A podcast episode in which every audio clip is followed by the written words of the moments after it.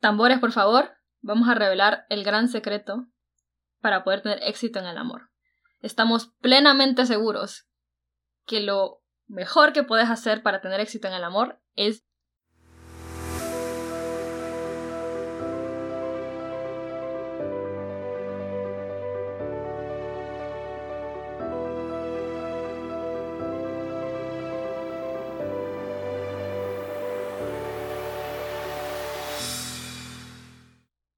Bienvenidos amigos a un nuevo episodio del podcast Desde la Orilla.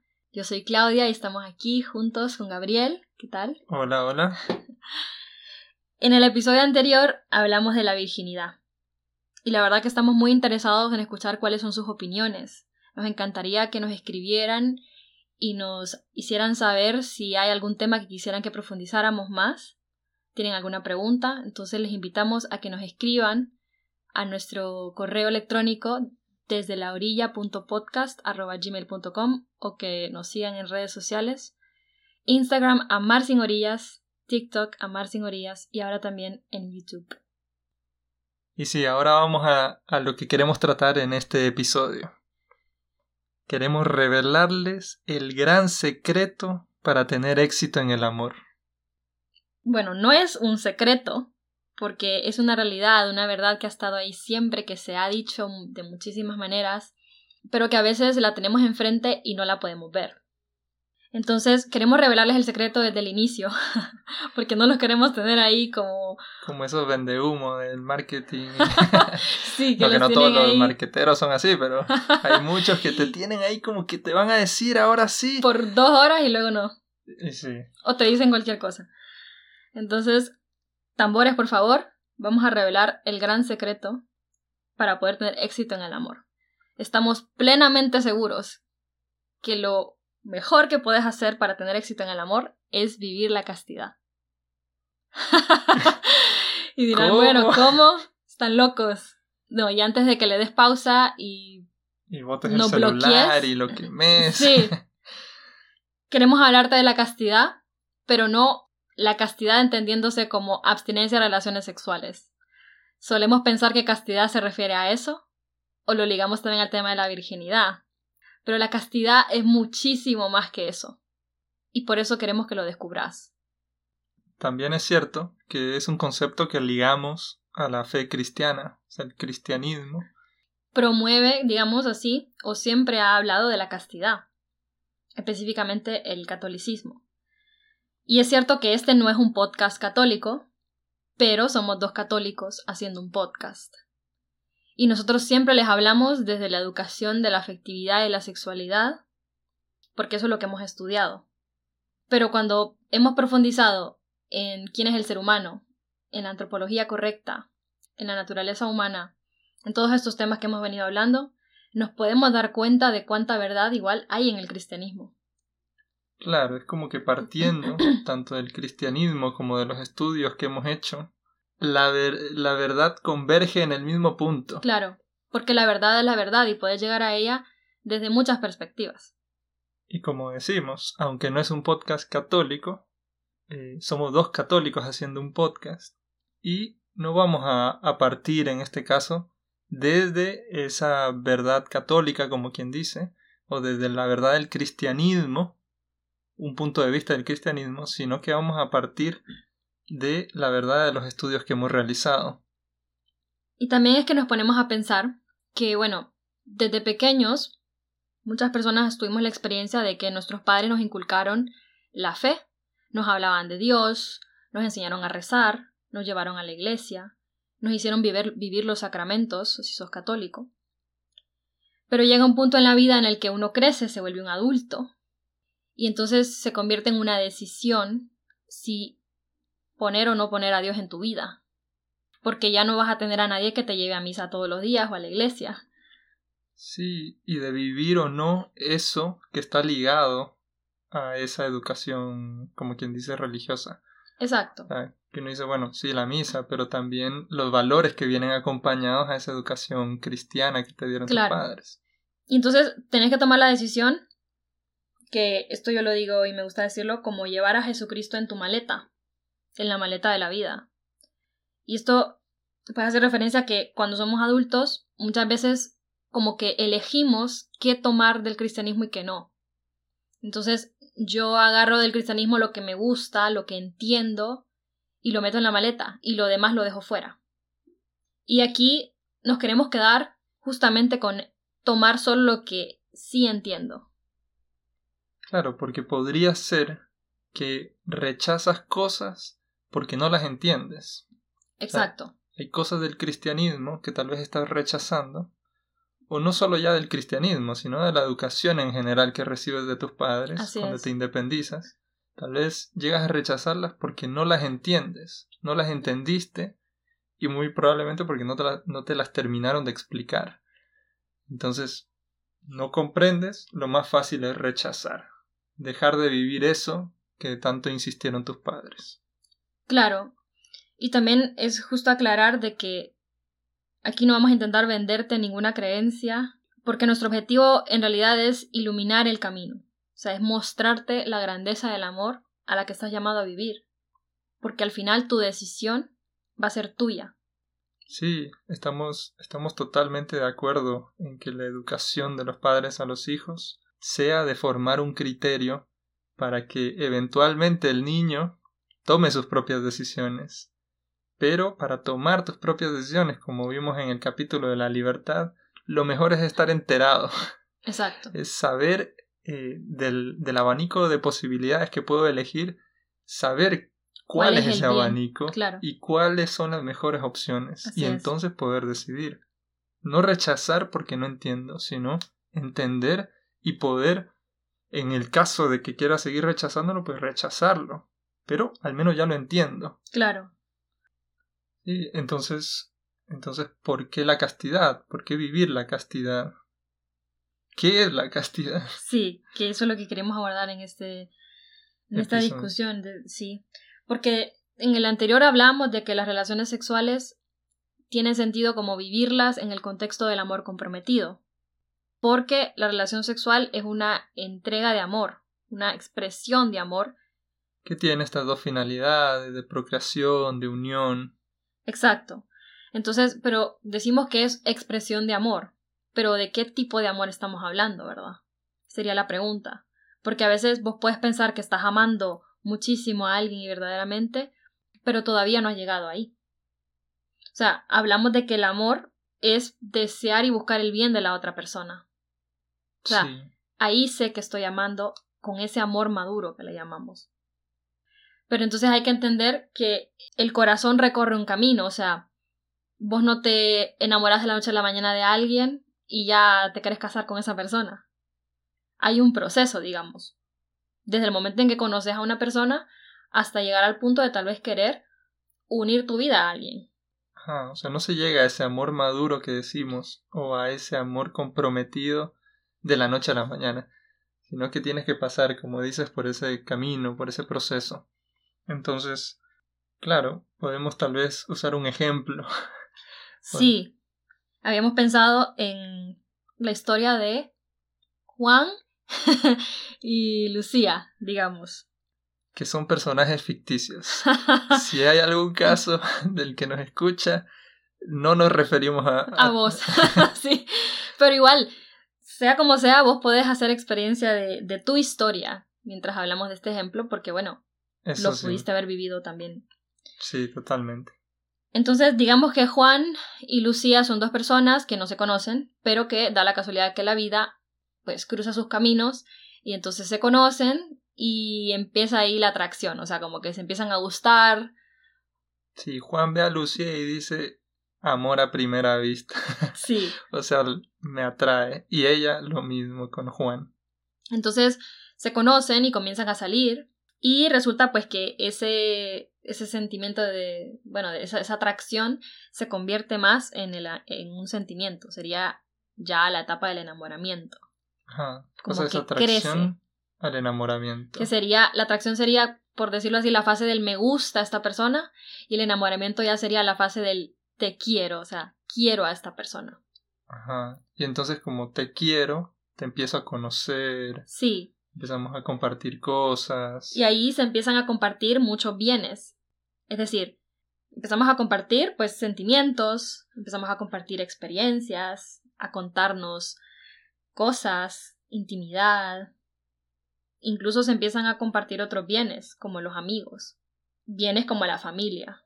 Porque bueno, si la cosa va bien, vos decís, bueno, le voy a presentar a esta novia o novio a mi familia. Claro, pues no es como que, una vez más, de la noche a la mañana ya te presento a mis padres. Claro, generalmente pasa un tiempo. Ajá, cuando ya hay mayor conocimiento y hay mayor decisión de tu parte, decir, bueno, esta persona de verdad me gusta. Claro. La quiero y entonces quiero como compartir mi familia, mis amigos, mi tiempo, bueno, hasta mi dinero y todo, pues. Entonces, eh, aquí se hace la experiencia pues del enamoramiento y luego puede pasar de que llegues ahí sí a la etapa del amor maduro que decíamos. Porque ya han compartido tantos bienes y sienten que el mayor bien que pueden compartir, o sea, que eso tan grande que querés darle a esta persona que amas, es realmente tu vida. O sea, que ya no hay nada más que puedas darle. Entonces decís, quiero compartir mi vida con esta persona, o sea, amo muchísimo a, mi novio, a mi novia, y entonces surge el deseo de la fidelidad y, de la exclusividad, ese siempre juntos y siempre para siempre, como el deseo que mi vida se ponga al lado de la tuya para que juntos construyamos pues algo, una historia. Ajá, se llega a ese amor maduro y compromiso de ya no ya no basta con entregar y compartir cosas menores, sino que tengo que entregarte mi vida. Exacto. Y entonces es una promesa muy grande la que hacemos o la que queremos hacer. Es decir, ese siempre y para siempre con esta persona. Entonces, en el caso del ejemplo, ¿no? Juan y Lucía pueden llegar a experimentar esto y lo bonito de descubrir es que el amor también se vive en las cuatro dimensiones que tenemos. Entonces, el amor tiene una dimensión social, el amor maduro. Es decir, cuando algo es importante para vos, quieres compartirlo con todo el mundo. Entonces, ahí viene lo de, bueno, es, es esta persona con la que quiero vivir, con la que quiero compartir. Entonces, hay un deseo de que hayan testigos de ese amor de que te puedas casar con esa persona. Claro, por eso lo normal no es casarse como en secreto o empezar a vivir como en secreto con una persona, sino por, por el mismo hecho de lo que está sucediendo.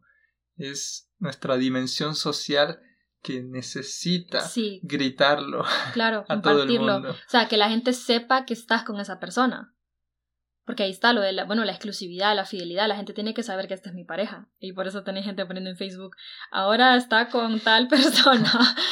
no, y también como el, compromiso, por ejemplo, que se hace una fiesta de compromiso para celebrar que las dos personas se van a, casar, luego el matrimonio, o sea, es parte de esa dimensión social que tenemos, es, es un anhelo que tenemos de compartirlo. Y también en cuanto a la dimensión espiritual, cuando vivimos el amor maduro, también pasa que te das cuenta de ese anhelo tan grande que tenés, de ese siempre y para siempre, que es algo enorme, o sea, algo que realmente vos no sabes si vas a poder cumplir porque no sabes lo que hay en el futuro. Pero tenés el anhelo de que sí sea así, que sea un, un amor como eterno, o sea, un amor para siempre. Pero al mismo tiempo, en tu dimensión espiritual, te das cuenta de lo pequeño que sos, o sea, de que no sabes qué va a pasar mañana y no sabes del futuro, ¿no? Pero, pero aún así sabes que, que querés hacerlo, o sea, que, que querés probar, intentar. Y entonces ahí te das cuenta que necesitas de una fuerza mayor, que es un Dios, ¿no? Que te dé esa capacidad de amar para poder cumplir ese anhelo que tenés. Y también la experiencia del amor maduro se vive en tu dimensión biológica. Cuando llegamos al amor maduro, lo que sucede es que tu cuerpo también tiene una reacción. Entonces, en la mujer se libera la oxitocina. La oxitocina ella es conocida como la hormona del vínculo, que es la misma que se libera en la mujer con el parto, para vincularnos a nuestros hijos. Y en el hombre, la hormona que predomina es la vasopresina, que es la hormona conocida como la hormona de la fidelidad, que es la misma igual que se libera con la llegada de los hijos. O sea que no hay excusas. Hasta biológicamente estamos Entonces, sí. llamados a la fidelidad. Pero lo curioso aquí es que ya lo habíamos mencionado en el segundo episodio, que la oxitocina también se libera en el orgasmo. Entonces hay que asombrarnos de lo bien hechos que estamos. Porque es justo lo que venimos diciendo, ¿no? En la relación sexual es una expresión de amor que está hecha para la procreación y para la unión. Y una unión que no solo se vive de manera psicológica, sino biológica. Tu cuerpo reacciona. Y entonces hace sentido, como siempre lo decimos, entregar el cuerpo cuando quieres entregar la vida, porque quieres vincularte únicamente a esa persona. No quieres irte vinculando con uno, con otro, con otro, porque eso no es sano, pues. Entonces tiene sentido entregar el cuerpo cuando quieres entregar también la vida y has recorrido ese camino del corazón. Has pasado por todas esas fases hasta llegar a la parte donde te das cuenta, donde has podido discernir si esa persona es o no es a la que le querés decir siempre vos, para siempre vos. Sí, sí, sí, totalmente. Y bueno, nos preguntamos ahora cómo entra la castidad en esto. O sea, volver un poco como nos has hablado del proceso que Juan y Lucía en este caso pues siguen o cualquier eh, persona sigue. La atracción, el enamoramiento, el amor maduro, que es la idea, llegar a ese amor maduro y que este amor se vive en las cuatro dimensiones, bio, psico, socio, espiritual. Justamente es eso, o sea, es entender que la castidad es la positiva integración de la sexualidad en la persona. Es decir, ¿qué voy a decir? Bueno, integración de qué? Justamente eso, de que sos una persona bio, psico, socio espiritual. Ah, que tengas una parte biológica, psicológica, social o relacional y espiritual. Y entonces comprender que no sos una realidad dual de mente y cuerpo en la que podés a veces dividirte y entonces tu cuerpo por un lado, tu mente por el otro. No, lo que siempre decimos, ¿no? Entenderte en esa integración de lo que sos. Sí, que sos una persona completa, que no podés dividir estas dimensiones. Entonces, sí, es la positiva, es que la castidad es la positiva integración de la sexualidad en la persona. Pero entonces, ¿por qué positiva? Es positiva porque, bueno, es, es una virtud y por virtud entendemos la disposición habitual de hacer el bien. O sea, es como formas hábitos buenos, positivos, que te llevan acciones que son buenas. Pero ¿cómo entendemos mejor esto? Entonces, es comprender que la castidad no se reduce a no tener relaciones sexuales, no a la abstinencia.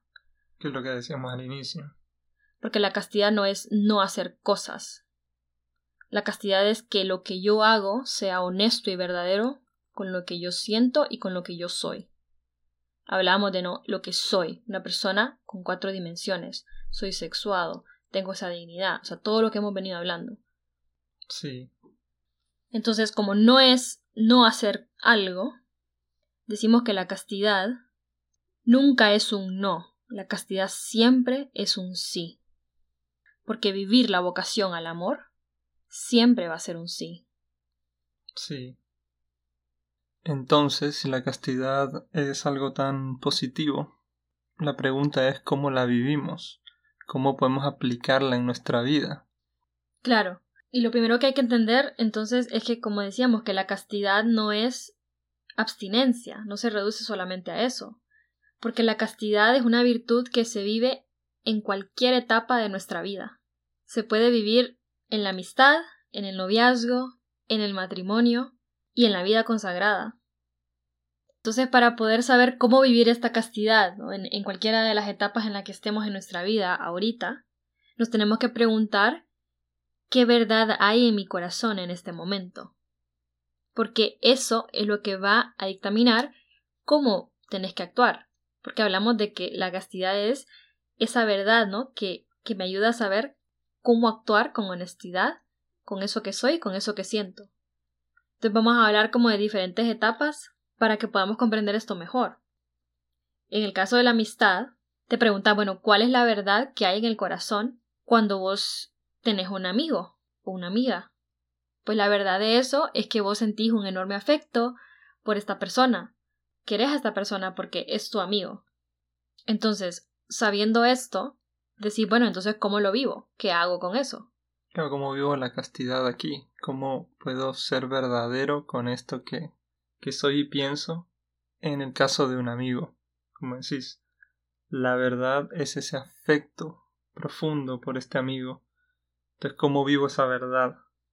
Entonces, claro, con tus amigos, ¿qué haces? Pues te regalas tiempo de calidad, compartís momentos, experiencias, le das tu confianza. Pero también parte importante de esa amistad es relacionarte como amigos. O sea, no te vas a relacionar de manera ambigua con tu amiga o con tu amigo, en el sentido de que lo vas a tratar como lo que es. No vas a pretender que ese amigo o esa amiga tuya es algo más. Es decir, por ejemplo, en el caso de los amigos con derecho, que decís como, bueno, somos amigos, pero de vez en cuando nos juntamos para otra cosa. Entonces ahí no estás actuando, o sea, lo que estás expresando con el cuerpo no es honesto con lo que vos realmente sentís por esta persona. Claro, porque si fueras honesto, te plantearías tener algo más con esta persona. O sea, y no solo eh, tener relaciones sexuales, sino algo más. Entonces, de alguna manera te estás relacionando de manera ambigua. O sea, por un lado no quieres ese algo más y por otro con tus actos demuestras que sí lo quieres. Exacto. Y más allá de eso, pongámosle el caso de que, bueno, vos estás soltero, soltera, y entonces, bueno, como no tenés compromiso con nadie, podés caer en este hábito de el sexo casual, que habíamos hablado de eso, o otro tipo de hábitos, como ver pornografía, masturbación. Y entonces eh, caes como, bueno, pues caer en esta dinámica también como del, en el caso de los amigos con derecho, que es, pues eso, una relación sin compromiso, o el sexo casual lo mismo. Pero ¿qué pasa cuando llega el punto donde conoces a alguien que, con la que sí querés tener un compromiso? El caso del Juan y Lucía, ponele que Juan y Lucía, antes de conocerse, como estaban solteros, pues cayeron un poco en estos hábitos, pero una vez que se conocieron dijeron, wow, me encanta esta persona, quiero tener algo con esta persona serio. Pero vos traes arrastrando, ¿no? Estos hábitos de, bueno, ¿qué pasa si tenés una amiga o un amigo con derecho por ahí? ¿Qué consecuencias tiene eso? Claro, estás acostumbrado a tener esas relaciones sexuales sin compromiso. Estás acostumbrado a tenerlo ya en este momento, porque muy seguramente también vienen involucrados los preservativos, entonces no importa el periodo en el que está la mujer eh, de su ciclo menstrual, sino que es como ya, ahorita, cuando tenemos ganas los dos, entonces estás acostumbrado un poco a eso, ese hábito que has ido generando de un sexo sin compromiso, unas relaciones de este tipo. Sin compromiso, sí. Y entonces, claro, cuando conoces a una persona con la que sí quieres un compromiso, se vuelve bien difícil porque primero, como decís, quieres todo ya, entonces puede ser que en esa etapa de atracción, que es lo que suele pasar ahora, ya de entrada tienen relaciones sexuales. La manera de buscar pareja justamente es esa, ¿no? La que decíamos, de bueno, primero busco tener relaciones sexuales y después vemos. estás en esa etapa de atracción, bueno, ni siquiera conoces para nada a esta persona. Y ya de entrada estás teniendo relaciones sexuales pero mucho de eso tiene que ver que no has podido dominar ese deseo sexual porque desde que estás soltero llevas ese hábito. Entonces no, no estás viviendo la castidad cuando estás soltero porque no estás siendo honesto con tus actos. Y cuando viene la etapa del noviazgo entonces se vuelve complicado. Claro, cuando quieres un amor ya verdadero, estable, comprometido, se vuelve complicado porque estás habituado a otra cosa. Estás habituado al al no compromiso. Claro. Y por eso decíamos, bueno, la castidad es, es un hábito, ¿no? Que va formando, se convierte en esa virtud que está como direccionada hacia el bien. Entonces, cuando vos vives la castidad siendo soltero, que en este caso sí se refiere a abstinencia de relaciones sexuales, te estás preparando para el noviazgo, o sea, te estás preparando para ese momento donde conoces a alguien con la que o con el que sí quieres un compromiso y entonces vas a ser más capaz de vivir ese proceso amoroso, ¿no? Ese, esas etapas. Y digamos que, como decís, en este caso de la soltería, una parte de la manera en la que vivo la castidad es la abstinencia de relaciones sexuales, pero implica mucho más que eso, como decíamos al inicio. O sea, no es solo la abstinencia de relaciones sexuales, porque todavía no tengo un amor maduro, todavía no tengo una persona con la quien compartir esto que soy, no puedo entregarme todavía, pero la castidad implica eso, como el dominio de uno mismo, el respeto, eh, el vivir en ese momento lo que se me pide vivir según las circunstancias. Estamos hablando de la amistad. Entonces, el tratar a mis amigos como corresponde en ese momento. Y por eso, y por eso decimos que, que, la castidad es un sí, o sea, siempre es un sí, porque siempre lo intentamos ver como en negativo, ah, es que no puedo tener relaciones sexuales, que no puedo hacer esto, que no puedo hacer otro, ¿verdad? Pero en realidad es un sí porque estás diciéndole sí a ser capaz de tener un compromiso, a ser capaz de relacionarte bien con tus amigos, de que, o sea, porque por ejemplo cuando empezás una relación de amigos con derecho, ¿qué pasa ahí? O sea, esa amistad realmente que se rompe. Y todo se convierte como eso, muy ambiguo, muy complicado, ¿no? No hay honestidad, no hay verdad, y eso genera muchos problemas. Sí, también está de moda como, bueno, somos amigos con derecho, pero se sigue manteniendo la amistad, y esto va a terminar cuando se cuando uno de los dos decía que se termine, pero algo se ha roto ahí, aunque sigan siendo amigos entre comillas, se ha roto. ¿Por qué?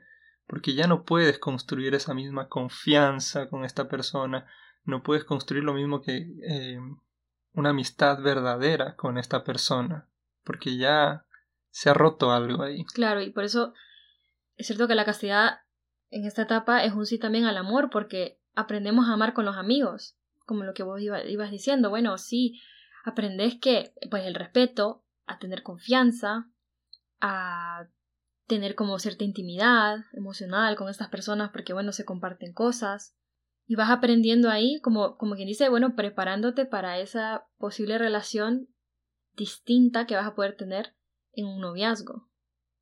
Claro, entonces vivir la castidad en la amistad implica eso, vivir bien la amistad con mis amigos y tener la conciencia de que mis actos en esta etapa me preparan para un posible noviazgo, para una posible relación con una persona para poder vivirla bien esa relación. Sí, y porque es cierto que cuando uno está soltero está la creencia de que, bueno, todo es válido porque no tengo compromiso, no tengo pareja, entonces voy a hacer lo que quiero, pero no te das cuenta de que ese todo que estás haciendo va realmente a, a tener una consecuencia negativa en eso otro que alguna vez o que en algún momento vas a querer tener. Claro, y al revés, todo lo bueno que vayas haciendo en ese momento en este caso viviendo bien la castidad, construyendo esta verdadera amistad con tus amigos, esta verdadera, este verdadero amor vivido con tus amigos, te va llevando a que a prepararte ese noviazgo que podrías tener nuevo. Luego sería bueno la castidad en el noviazgo. Y uno volvemos a hacer la pregunta, ¿qué hay en el corazón, en el centro del corazón de una persona que está en una relación de noviazgo? Y lo que está en el centro del corazón, la verdad que está en ese corazón es que el otro puede llegar a ser ese para siempre el centro de su vida y de su corazón. Claro, entonces vas a procurar que tus actos sean honestos con eso que sentís. Como todavía no es el centro, o sea, todavía no es tu esposo o tu esposa, todavía no sentís ni siquiera que querés como ese siempre y para siempre. Entonces, ¿qué van a hacer tus, cuáles van a ser tus actos. Claro, al mismo tiempo estás construyendo para ver si se llega, llega a ser esta persona ese para siempre. Entonces, sí, como decís, cuáles van a ser tus actos. Yo creo que es formar o compartir esa intimidad emocional con el otro. Claro, porque ahí es donde vas a empezar a conocer a la persona, a compartir esos bienes de los que hablábamos, entonces, claro, el amor se va a demostrar besos, abrazos, intimidad, tiempo, confianza. O sea, hay miles de maneras de mostrar el amor. Y de que ese amor vaya creciendo en libertad. En ese proceso que hablamos con el ejemplo de Juan y Lucía. Fueron creciendo en ese amor, se fueron compartiendo esa intimidad, todos esos bienes, para ver si llegaban al amor maduro. Claro, o sea, van compartiendo su historia, sus, sus experiencias, y como dice, se va manifestando a través de besos, abrazos, el compartir tiempo y todo eso. Y entonces, claro, cuando hablamos de qué sería vivir la castidad en esta etapa, pues podemos pensar como que bueno, si yo le comparto mi intimidad emocional a esta persona, entonces mi compartir con otras, con otros, va a ser diferente. Va a tener que cambiar, van a tener que haber límites. O sea, por ejemplo, si Lucía tenía muchos amigos y tenía pues eso como mucha intimidad con un amigo especial o lo que sea, pero llega un punto donde bueno, ya está saliendo con alguien, pues ese amigo, ese mejor amigo, tiene que haber un límite ahí porque tu intimidad emocional se las estás entregando a tu novio. Y lo mismo con Juan, es decir, él tendría que poner límite a sus amigas. A sus amigas, porque bueno, no es porque deja de ser amiga, sino porque tus actos van a reflejar pues esa relación en la que estás.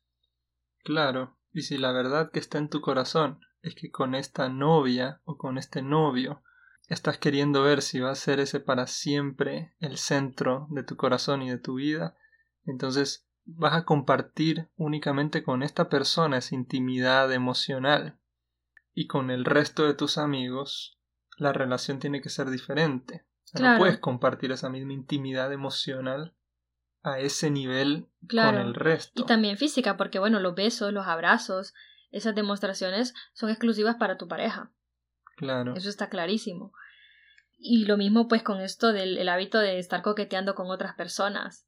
Porque aunque vos decís, no, pero no es nada, no sé qué, pero sí que si tienes novia, eso también va a ir limitado, pues. Sí, o eso, las mujeres que van ahí al bar a, a dejarse invitar. Sí. diciendo, bueno, pero es que no voy a hacer nada. O sea, yo sé que estoy. Eh, yo tengo novio y no sé que no va a pasar nada. Claro, después ya le, de que me compró el trago ya le digo que tengo novio. Ajá. O antes ya le dije que tengo novio, pero igual le doy como chance ahí un poco. Claro, le sonrío y todo. O bueno, en, en, también en redes sociales la gran, el gran problema que surge de que muchas mujeres se quejan de que su novio le dan like a otras en Instagram y les ponen comentarios de que qué guapa y que no sé qué y eso eh, sienten ellas que es como que está faltando a la relación, porque es como, bueno, ¿por qué estás viendo a otras mujeres? O sea, y los hombres dicen, no, pero si solo es una foto. Pero ahí está eso mismo, ¿no? El, valor de como a quién le estás dando esos likes, a quién le estás dando esos comentarios. Claro, si estás en una relación de noviazgo, o sea, lo lógico sería que esto va dirigido hacia tu pareja, o sea, hacia tu novia. Deberían ir dirigidos todos estos actos no hacia otras personas, ni amigas, ni bueno, mujeres en redes sociales que hay un montón. Sí, y, y bueno, siempre decimos como, bueno, la castidad sí es un sí. Porque vos decís, bueno, entonces no puedo hacer esto, no puedo hacer lo otro, no puedo coquetear, no puedo... Pero es como, más bien mirarlo como en positivo, porque es positivo, o sea, es un sí al respeto a tu novia, a tu novio, es un sí a darle tu intimidad emocional a esa persona, a que crezcan ¿no? en ese amor fiel, respetuoso, honesto, a que puedan tener la libertad de discernir en esa, en esa etapa si esa persona realmente es a la que le querés decir sí quiero, ¿no? El, el siempre y para siempre, para que no hayan esos como celos, inseguridades, porque podés custodiar, ¿no? Esa virtud, esa castidad, que te lleva a todo eso que es súper positivo, que te va a ayudar a tener éxito en el amor, éxito en ese noviazgo. Porque ¿por qué mucha gente termina? Por eso, por celos, por inseguridad, porque me fui infiel, porque no para de coquetear, porque, o sea, tantas cosas que hacemos y que no nos damos cuenta del daño que pueden estar causando. Claro, y todos los límites que pongas son para potenciar esa relación que tienes, o sea, son para el bien de esa relación que ya tienes en el noviazgo. Sí, por eso la castidad en el noviazgo te prepara para la fidelidad en el matrimonio. Efectivamente. Y bueno, ahí en ese caso diríamos que la verdad en el corazón de un matrimonio es que el cónyuge es el centro de tu vida y de tu corazón. Claro, ahí sí, o sea, ya le entregaste ese siempre y para siempre. Entonces habría que ver cómo actúo conforme a esa verdad que tengo en el corazón. Y ahí es donde decimos que la castidad no es abstenerse de relaciones sexuales, porque obviamente en el matrimonio van a estar las relaciones sexuales. Pero también es esa creencia de que porque ya me casé, entonces todo es válido. O sea, todo en las relaciones sexuales es válido. Y sobre todo si piensas que la castidad es igual a abstinencia, entonces hay mucho esta creencia de que, bueno, ya en el matrimonio no vivo la castidad. Pero la castidad, claro, es que esa relación sexual que vas a vivir sea verdadera, es decir, sea por amor, para expresar el amor. Por eso hablábamos de la unión, de la finalidad de la procreación, y cómo la relación sexual pues une mucho, ¿no? Y es esa entrega, eso que hace físico como esa entrega invisible que se dieron al, al decir sí. Y entonces ahí está viviendo la castidad, es decir, cuando las relaciones sexuales son por amor. Y ahí es cuando decimos, bueno, todo es válido siempre y cuando sea por amor. Y entonces, claro, también dentro de todo esto, vivir la castidad es eh, la fidelidad, ¿verdad? Claro, y lo mismo que decíamos en las etapas anteriores, o sea, no relacionarte de manera ambigua con otras personas. Sí, este, por ejemplo, podemos pensar como si en tu trabajo hay una persona que, no sé, te cae súper bien y hablan y da la casualidad que en esa etapa del matrimonio estás como peleados y hay problemas y mucho estrés y muchas frustraciones y lo que sea y empezás como a hablar mucho con este compañero de trabajo y resulta que bueno le estás dando como pie a que algo más surja ahí. Y tal vez surge ahí una atracción. Claro porque no somos de piedra y decimos que las atracciones siempre van a estar ahí porque bueno sí, somos afectivos sí. Exacto. Pero la cosa es cómo actúas Claro, y como dices, o sea, dentro del, o sea, igual dentro del matrimonio puede ser que estés en un momento malo, o sea, donde esté complicada la situación, te enojaste porque tu esposo se olvidó del aniversario o porque no recogió la ropa de o tiró la ropa y cayó fuera de la canasta, lo que sea, digamos. Entonces, claro, vas al trabajo y tienes a este compañero de trabajo amabilísimo, buenísima gente, guapo, soltero, un príncipe. Pero como decís, ahí hay que volver a cómo vivo la castidad en este caso, cuál es la verdad que tengo en mi corazón como esposa, como esposo. Es que el centro de mi vida y de mi corazón es mi cónyuge, mi pareja. Sí, entonces, como la castidad es un sí, entonces le decís sí a reconciliarme con mi, con mi pareja. O sea, a que, bueno, me va a gustar esta persona, pero en lugar de decir, bueno, le voy a dar pie a que esto se evolucione porque me gusta, es, bueno, ¿qué está pasando? ¿Por qué tengo este problema con mi esposo o con mi esposa? Voy a ir a arreglarme porque quiero sentir esto por él o por ella. O sea, tenés claro que el centro de tu vida es esa persona y entonces más bien esa circunstancia te puede llevar a decir, no, yo quiero estar bien con mi esposo o con mi esposa. Yo quiero que esto sea un matrimonio fiel siempre. Claro, en vez de descartar esa relación que ya tengo porque está en un punto malo, para empezar una nueva que podría darme eso, es voy y arreglo esa relación que ya tengo.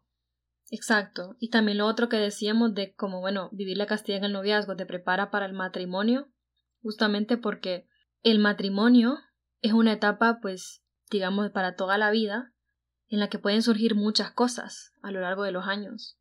Hay veces que por circunstancias externas, como enfermedades, eh, tal vez después del nacimiento de un hijo, que tienen que haber un periodo forzado de no poder tener relaciones sexuales.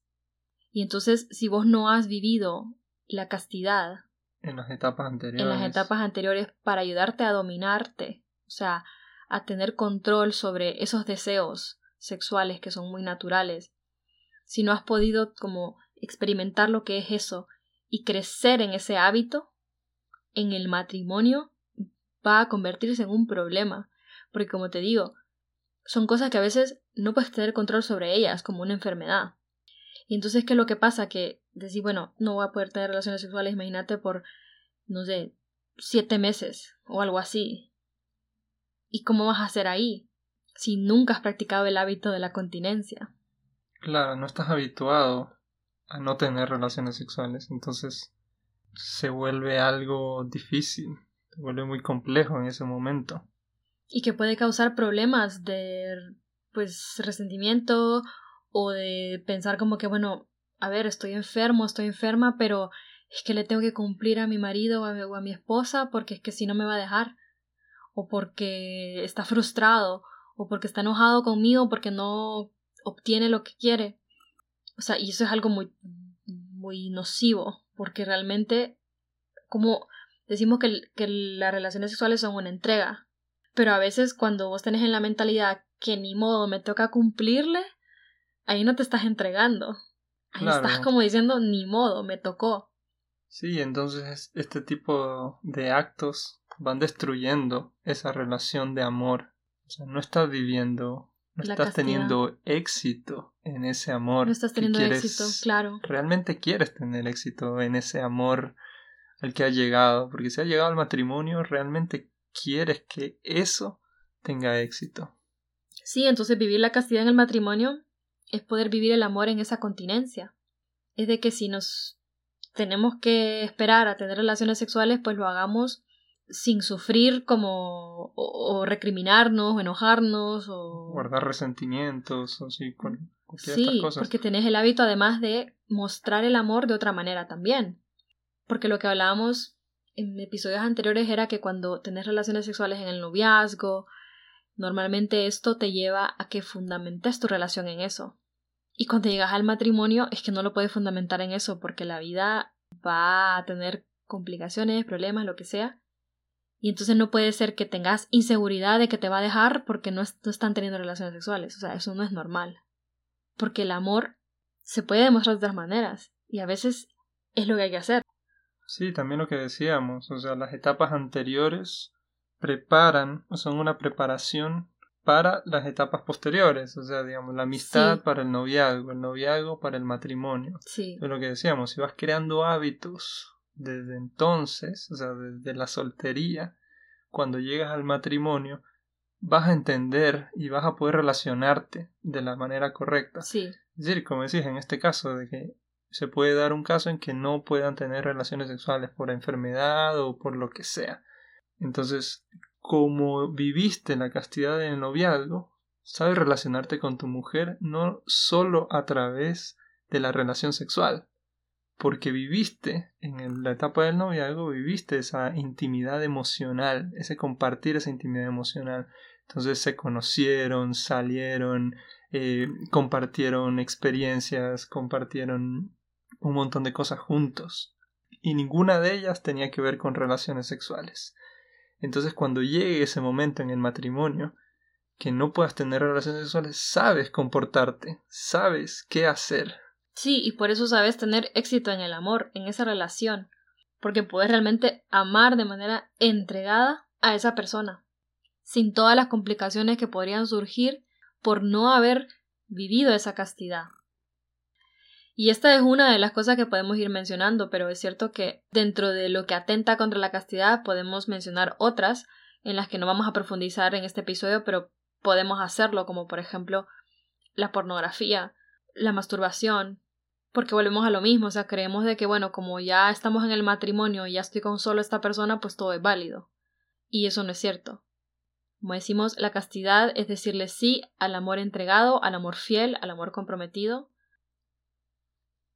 y por último, es necesario también hablar de que la castidad se vive en la vida consagrada, porque el amor siempre tiene nombre de persona.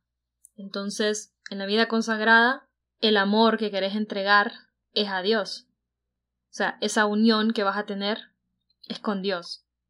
Eso es lo que se vive o lo que viven las personas consagradas, como por ejemplo sacerdotes, monjas y bueno, y consagrados como tal. Em, claro, porque como veníamos diciendo, en cada etapa tienes que ver cuál es la verdad en tu corazón. Y la verdad en el corazón de un consagrado es que Dios es el centro de su vida y de su corazón. Entonces, claro, lo mismo, se podría decir que es lo mismo que en el matrimonio. Estás entregando el corazón, el centro de tu corazón y de tu vida es una persona. En este caso es Dios. Sí. Y entonces se vive de manera similar que en el matrimonio. Entonces no te relacionas de manera ambigua con otras personas porque tu vida está enfocada en Dios y vive la castidad conforme a eso. Exactamente. Entonces, como decíamos, la castidad siempre va a ser un sí porque es vivir la vocación al amor. Entonces la castidad es un sí a la verdad. A la verdad porque, como decíamos, estás siendo honesto y verdadero en tus actos. Porque tu cuerpo no va a ser algo distinto a lo que piensa tu mente o a lo que siente tu corazón. Vas a vivir tu vida, tu sexualidad, de manera integrada. No te vas a dividir. Porque la castidad realmente que no acepta doble vida. La castidad siempre espera que sea una vida en la verdad y en la honestidad. También entonces la castidad es un sí a la justicia, porque como mencionábamos, pues le vas a dar a cada persona lo que le corresponde. Vas a tratar a tu amigo como tu amigo, a tu novio como tu novio, a tu compañero de trabajo como tu compañero de trabajo, a tu esposo como lo que es, a tu esposa como lo que es. No te vas a relacionar de manera ambigua, dependiendo de, de la etapa en la que estés o de cuáles sean tus circunstancias de vida.